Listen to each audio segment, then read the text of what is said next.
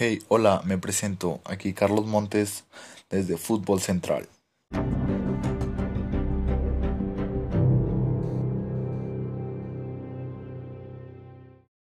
Bueno, pues el día de hoy brevemente hablaremos sobre el partido que pasó el día de ayer.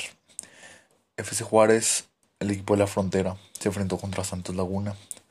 El partido con empezó, con un error del portero Enrique Palos por lado de Ciudad Juárez, este, abriendo el marcador. Fue un autogol a base de un pase del defensor juarense. Pero bueno, como sabemos, FC Juárez es un equipo relativamente nuevo. En todos esos errores se lo puede pues, tener una justificación.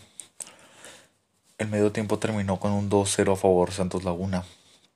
Al inicio del segundo tiempo marcó el tercer gol, pero al minuto 79 FC Juárez acortó el, el marcador con uno, un gol del Caco Martínez.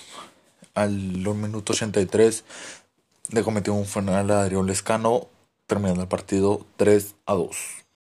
Pero bueno, con esto terminamos nuestro segmento de hoy. Nos vemos la siguiente semana. Adiós.